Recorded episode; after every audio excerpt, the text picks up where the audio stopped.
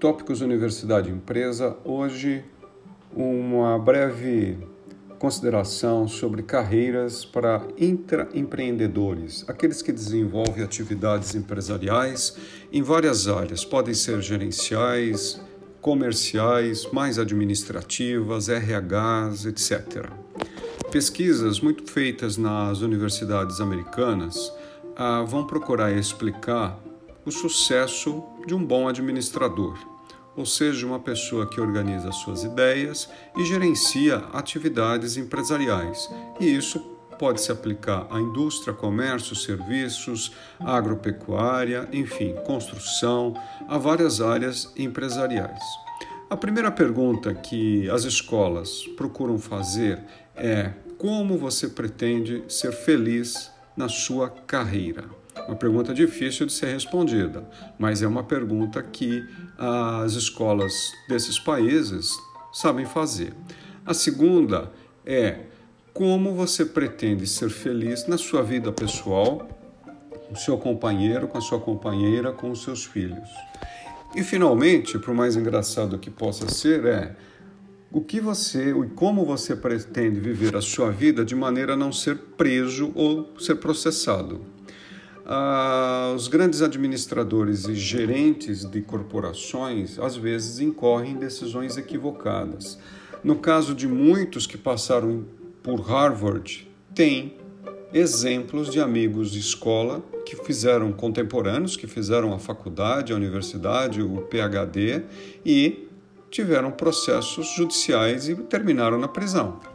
Por, por conta disso, as universidades se preocupam assim com alguns direcionamentos. Então, o aspecto intelectual é importante, mas não é decisivo.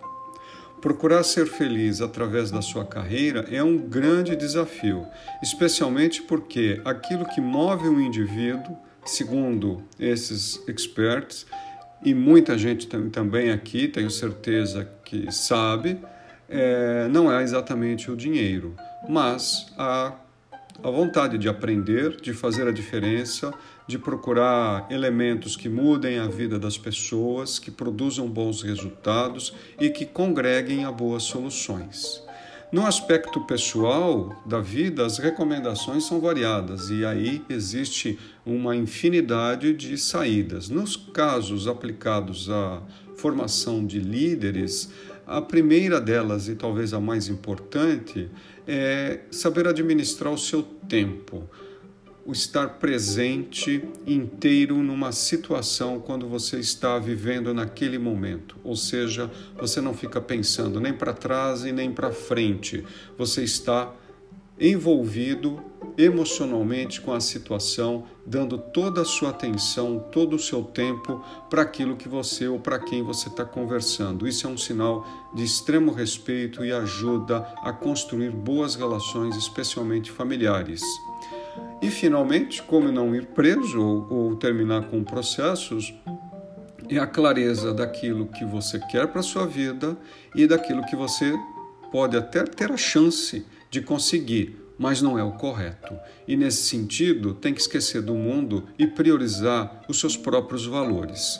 Então, é isso, três aspectos importantes para a formação e desenvolvimento de líderes, especialmente à frente da gestão das suas empresas. E aí não importa se é grande, pequena, microempresa, o que importa é a sua postura. É isso que torna grandioso uma ação empresarial.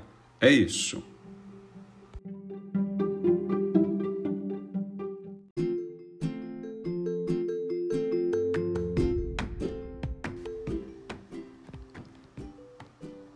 20 de maio de 2021, nosso tópico em relações universidade-empresa para o desenvolvimento empresarial é sobre planos de negócio. Afinal, o que é isso?